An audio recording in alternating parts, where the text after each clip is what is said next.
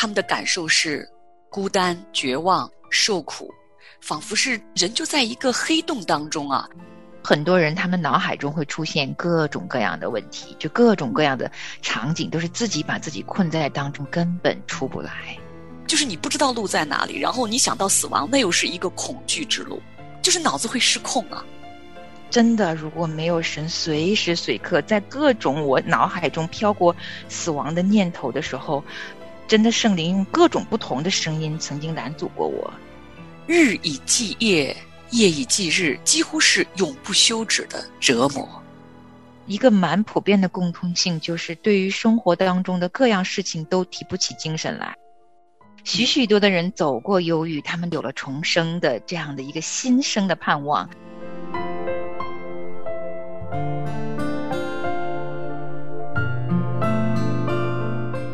欢迎收听《亲情不断电》特别制作《忧郁症重生之歌》。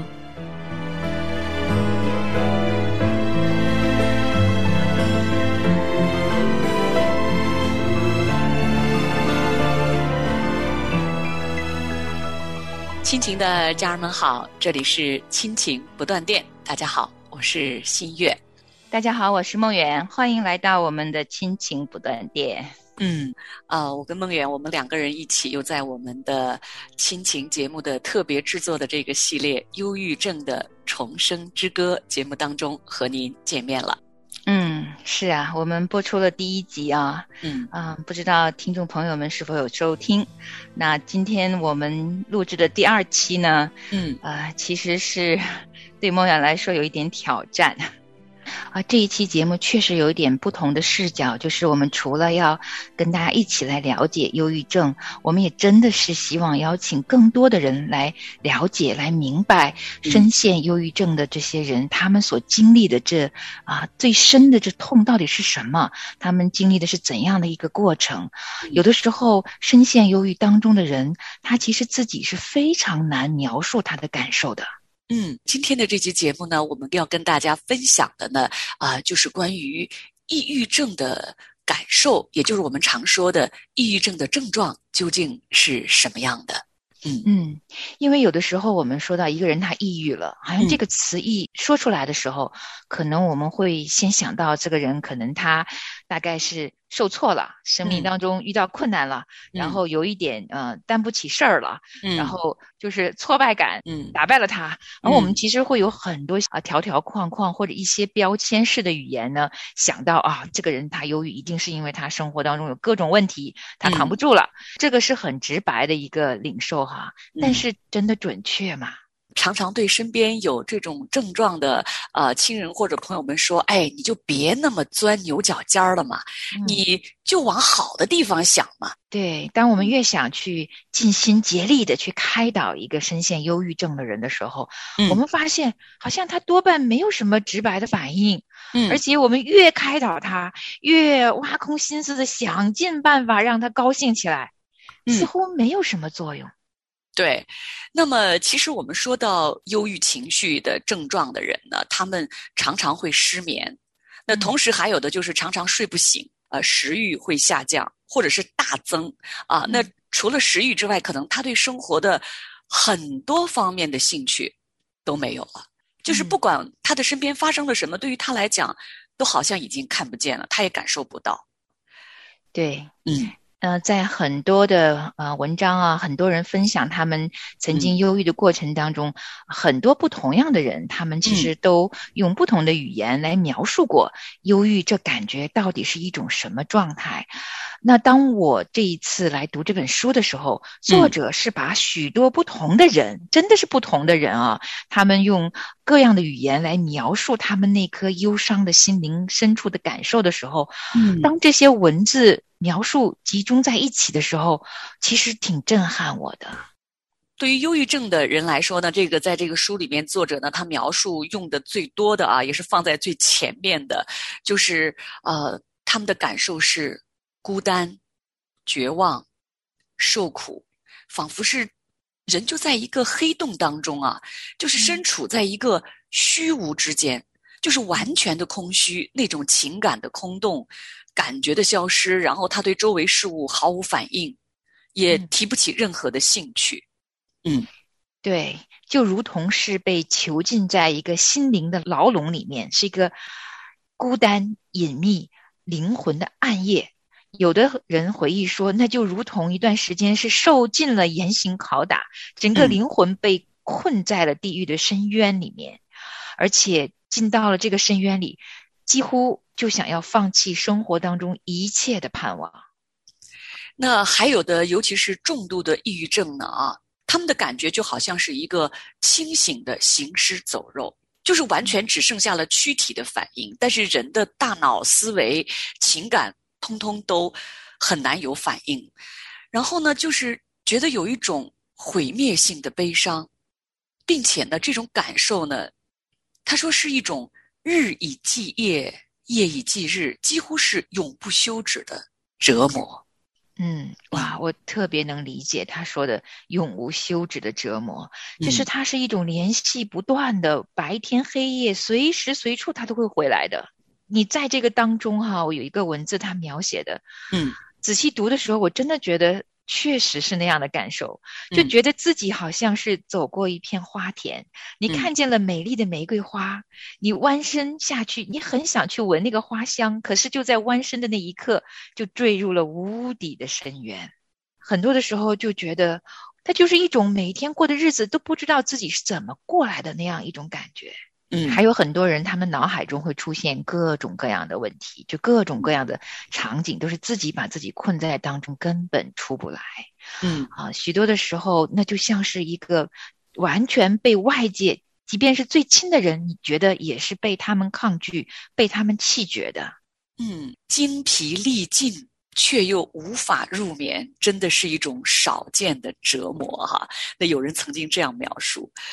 其实我呢也经历过这种情绪在低谷的状态，所以我在啊看到这句话的时候，我就特别有感触哈，就是精疲力尽却无法入眠，嗯，真的是一种折磨。我曾经有最严重的一段时间，大概有两周的时间吧，就是断断续续，呃。就是处在这种状态里，就是夜深人静，你身边的家人都已经入睡了，然后我就真的不能睡觉。嗯，我发现不能睡觉，你又无比清醒。嗯，今天这个晚上怎么过去啊？哇，真的是一种折磨，而且你这种痛苦，好像你又说不出来，又是一个晚上不能睡觉到。大概凌晨五六点钟，你看着那个天，啊，蒙蒙蒙蒙开始亮的时候啊，嗯，别人说哇，早晨是希望的开始，但是那个时候自己的感受却是，你的绝望会加深，嗯，因为你发现，你又在这个痛苦的黑暗中，你又没有战胜它，嗯，又是一个人，你就看着那个天一点点的亮，然后，嗯。房间里的那个物品啊，这个样子一点点的在你眼前清晰，你就非常非常的绝望。嗯，我特别特别能明白。嗯，因为我自己也有整整十年啊，整个睡眠完全是处在一种，我不能说我没睡过觉，因为十年我肯定有睡着的时候，但是其实我不太记得我拥有深度睡眠是有什么。样的感觉，那十年当中，我觉得我自己每个晚上都是醒着过的，对，非常累，非常累，非常的累。我特别能懂你说的，全体都睡了，暗夜的时候，你的身体似乎好像在休息，但你的大脑无比清醒，对，但你又不能动，嗯。啊，所以那个状态，我现在不能回忆我是怎么度过了整整十年那样的日子啊。引发起来的就是转天起来的时候，身体的极度疲惫，而且我知道啊，后来我自己其实现在深度忧郁中也有将近五年的光景。嗯，当然这前前后后后来就慢慢得到医治，但是比较深度的大概也有五年左右的时光的时候，我每天早上起来真的都要靠着一个祷告。嗯，就是我的身体是处在好像不听我使唤的状态中。嗯，我大脑说起来，但是我的四肢没反应，就是我必须要强迫自己，又强迫自己起来，然后好像四肢才能有，才能有一种反应一样。就是麻木到了没有办法用我的大脑来支配我的四肢了。这个状态整个早上都是的，直到中午以后，好像我的大脑如果说走路，它才能够 很快的反应到我的四肢。嗯这是这个是身体上也的确都会有一些反应的。嗯，那我就是早晨起来，我就说嘛，就是你经过一个晚上你又不能睡的时候，那肯定不是第一个晚上了嘛啊，那你就觉得在清晨的时候充满了绝望感。嗯，就是你不知道你的这一天要又要怎么面对，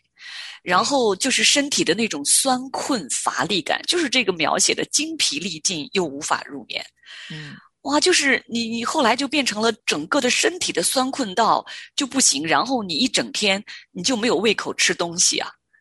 嗯，就是睡不好，那你肯定你这个消化呀，你这个胃口啊，通通都不行。然后你看着看着自己那个，呃，你去洗漱的时候，镜中的自己的那个脸色就开始变得蜡黄，然后眼睛就没有神。嗯，你是完全没有食欲，我是刚好相反。嗯。我就是要吃，要吃，要吃，所以我整个人就很肿，非常肿胀。嗯其实我想每一个人的状态可能都不太一样，但有一些共通性。一个蛮普遍的共通性就是，对于生活当中的各样事情都提不起精神来。嗯，比较严重，像我，我就最最严重的时候，其实无数次我就求死，我就觉得生无可恋。哇，重度的忧郁的一个状态呢，其中真的是比较常见的，就是死亡的念头会在脑海中反复的出现。嗯，呃，那有人就也曾经在说过，他说没有人知道我那个时候有多么想死，但是死亡呢也有死亡的恐惧，死亡就像是一个幻灭点一样在那里哈，似乎一切都可以不存在，但是死亡同时又带来恐惧感。那是一个特别矛盾又特别恐惧又特别恐慌无助的，就是你不知道路在哪里，然后你想到死亡，那又是一个恐惧之路，就是脑子会失控啊。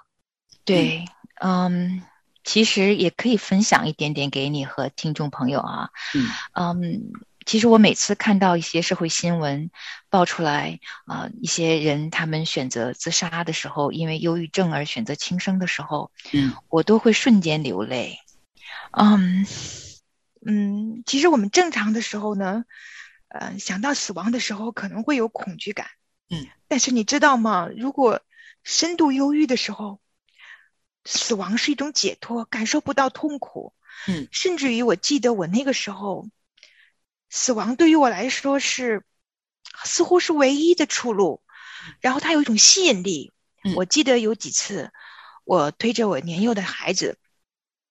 那一个老大在我身边，他已经可以走路了，三岁多。那小婴孩老二呢是婴孩在婴孩车里，然后我们就走过一个高架桥啊，那那个高架桥下面就是高速公路，非常非常繁忙的高速公路。嗯，其实我走过那个高架桥最高点的时候，就有一个吸引力，我就很想带着我的两个孩子跳下去。嗯。然后当时我的念头不是死亡的恐惧拦阻了我，我觉得是神的恩典吧。那个时候就有一个声音在我脑海中飘过，那个声音是告诉我：“你确定你和两个孩子都会安全的死去吗？”那你知道是因为这个声音，嗯，而引发了我恢复了理智。嗯，我现在回想啊。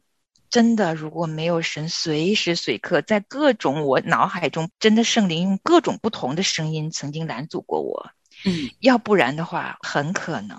很可能会以某种方式选择轻生。就是那个时候的我，当死亡这个念头飘出来的时候，我控制不住，嗯，所以其实它是非常非常非常危险的。为什么我们把这一次的节目定为？重生之歌，嗯，真的是对很多很多重度患者，他们就是走过了死因幽谷。在信心软弱的夜晚，耶稣说：“是我，不要怕。”在绝望的死人之地。耶稣说：“不要怕，只要信。耶稣能在海上行走，不要怕，不要怕，不要惧怕。耶稣能让死人复活，只要信，只要信，只要相信。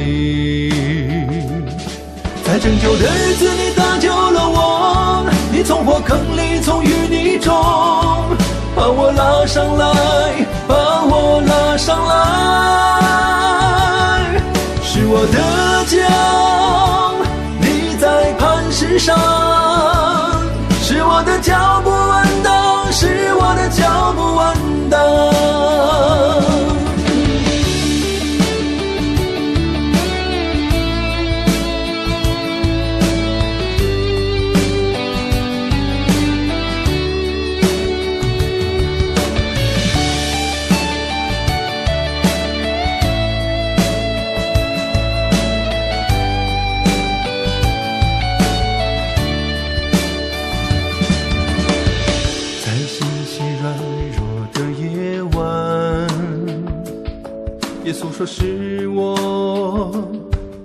怕，在绝望的死人之地。耶稣说不要怕，只要信。耶稣能在海上行走，不要怕，不要怕，不要惧怕。耶稣能让死人复活，只要信，只要信，只要相信。在拯救的日子，你搭救了我，你从火坑里，从淤泥中把我拉上来，把我拉上来，是我的脚立在磐石上。是我的脚步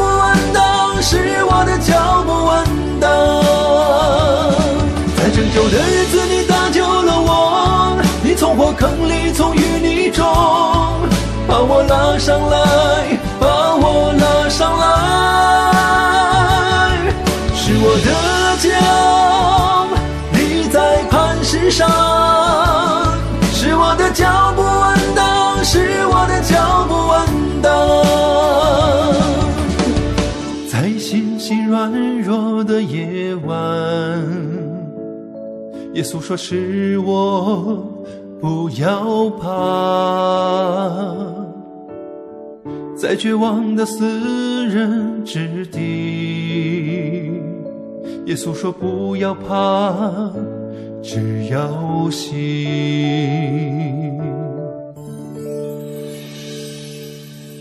其实，真的啊，每一个。身患忧郁这种困扰的人，他都一定有他自己的一些感受，不完全相同。嗯，但是呢，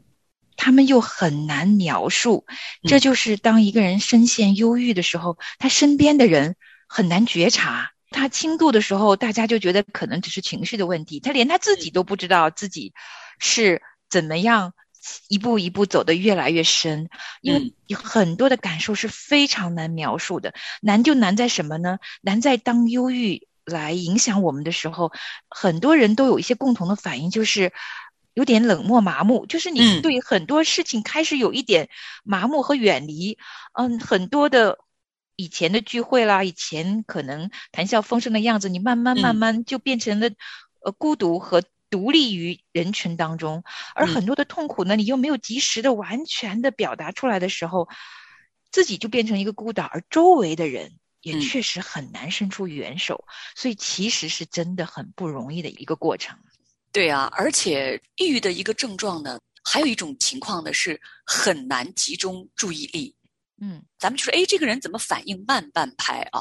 嗯。就是对别人跟我讲话的那个，就是我的反应，我的注意力没有办法集中听。咱们说，哎，这个人怎么有点迟钝啊？其实就是这种情况，他不是自己要想迟钝，是因为他的那个大脑对于外界别人跟他讲话的那些信息，他没有办法反应。嗯，还有的时候呢，忧郁会让一个人产生非常多的敏感性，对，他会怀疑真的周围的人都不再爱他了。怀疑他是不是又做了什么错的事情，怀疑自己的价值，越怀疑越觉得内心很羞愧，越羞愧越觉得自己在外人面前好像真的是一无所值。那这种羞愧感还有对外界的这种怀疑感，把他裹挟到了一个深渊里去，嗯，越陷越深。而且还有一种情况就是忧郁这个感受哈，它时好时坏。它偶尔呢，好像还飘走，我又会正常了一下子，但有的时候又突然间飘来，我就整个人不知道它什么时候来，什么时候走，这些都有可能会发生在一个深陷忧郁症的一个人的生命里面。对，而且呢，往往这种情况呢，会造成呢，我们在生活中没有办法做选择。嗯，就是你碰到什么事情，哎，完全不能做选择，就是失去了对事情的那种判断力哈。那有的时候身边的人也会觉得，哎，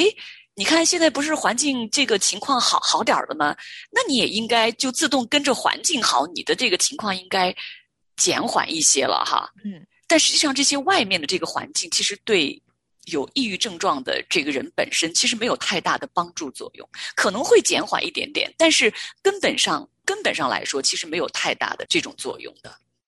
对，我记得我那个时候哈，嗯，很明显，我知道我自己身上有一个，嗯，我自己知道我现在忧郁众多 忧郁中的一个反应是什么呢？嗯，我的情绪没有变化了，就当大家分享笑话的时候，我笑不出来。然后，当大家分享一个非常难过的一个社会新闻，或者是身边，啊，教会里弟兄姊妹发生了一些很艰难的事情的时候，以前我会跟着流泪的，会感同身受的。嗯。但是我在那个时间内，我没有办法感受那些，就他们的笑我无从参与，他们的眼泪我也哭不出来。然后我发现，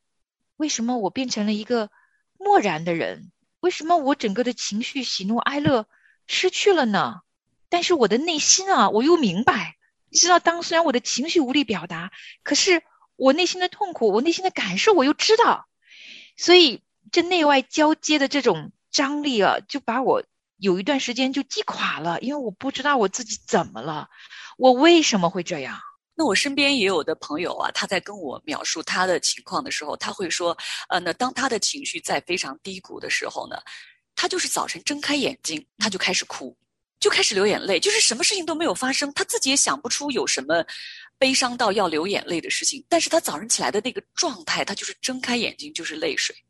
他说，其实想了想，也没有什么事情引发他要这样，会就大哭，就不停的大哭。我也见过有的孩子，他如果现在忧郁里面，他是完全不能读书的。每一个人可能经历过忧郁这种过程的人，他们真的都有各自不同的故事。嗯。也就是因为每个都不同，所以它真的是一件非常复杂的事情。嗯啊，它的成因也很复杂。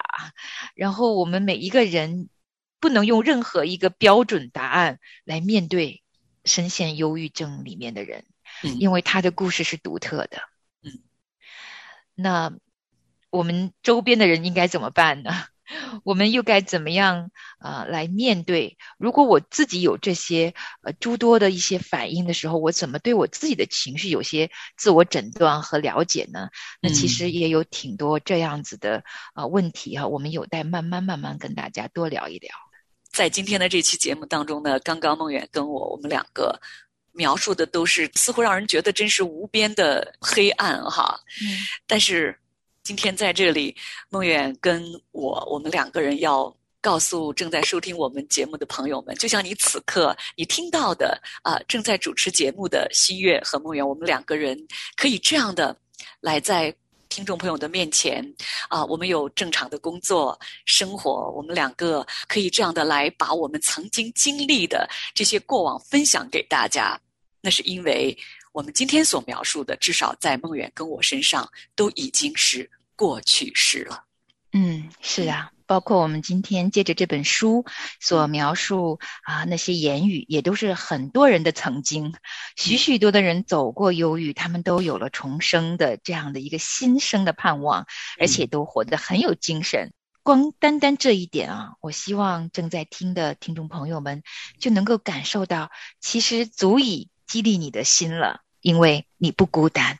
对有这么多的人曾经经历过。而且许许多多、许许多多的人哈都说过，当他们经历过这一场死因幽谷之后，他们的人生会进到另外一个境界里去。嗯，许多的人他们都活得越发的精彩。那我想你也会是其中之一。那今天其实我们只是开启了这个重生之路的起点，我们未来还有一段路陪着你一起走过。对，那今天节目的最后呢，我们还是想用。非常非常宝贵的，我们阿爸天父的话语来作为我们今天节目的结束哈。那这段话呢，真的曾经在很多很多黑暗的时候、无助的时候啊，陪伴过我们，帮助过我们。所以今天在节目当中，我们也要把啊神的话语送给正在收听我们节目的听众朋友们。那这段话呢，是在圣经的以赛亚书四十三章的一到三节，雅各啊。创造你的耶和华，以色列啊，造成你的那位，现在如此说：你不要害怕，因为我救赎了你。我曾提你的名招你，你是属我的。你从水中经过，我必与你同在。你趟过江河，水必不漫过你。你从火中行过，必不被烧，火焰也不着在你身上，因为我是耶和华，你的神，是以色列的圣者，你的救主。阿门。感谢神。耶和华是我的盾牌，